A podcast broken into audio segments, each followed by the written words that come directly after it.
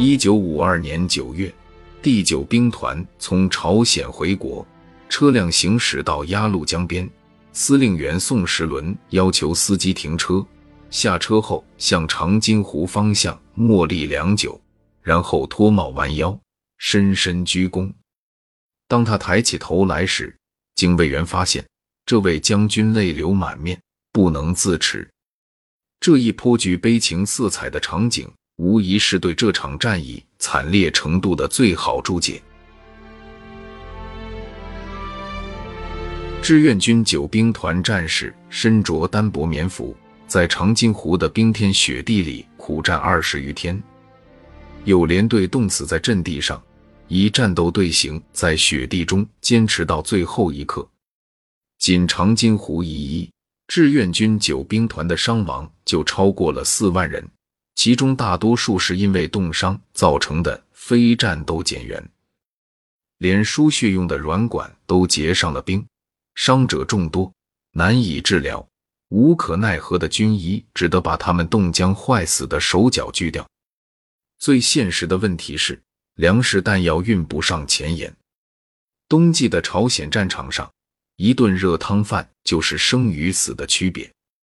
志愿军官兵几乎全靠两条腿在险峻的山峦中长途奔袭，而一旦踏上公路，就会立刻成为蜂拥而至的美国飞机狂轰滥炸的目标。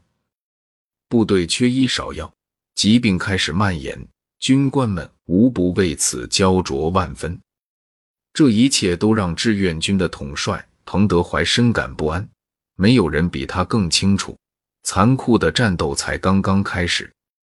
当全军沿临金江一线与敌人形成全线对峙的态势后，彭德怀的意见是，志愿军需要休整三个月以上，并致电中央，明确提出了暂不越过三八线的考虑。一九五零年十二月十三日，毛泽东给他回电，务必要越过三八线。日后，曾有历史学家认为，假如中国政府能够在此时宣布志愿军不跨过三八线，双方在这场战争中的伤亡都将会大为减少，朝鲜战争甚至有可能就此为止。但是，抗美援朝战争不仅仅是一场孤立的局部冲突，在几位大国领袖的眼中，发生在远东这个狭长半岛上的战争远没有那么简单。毛泽东要求志愿军打过三八线的理由，绝不只是一个乘胜追击可以解释。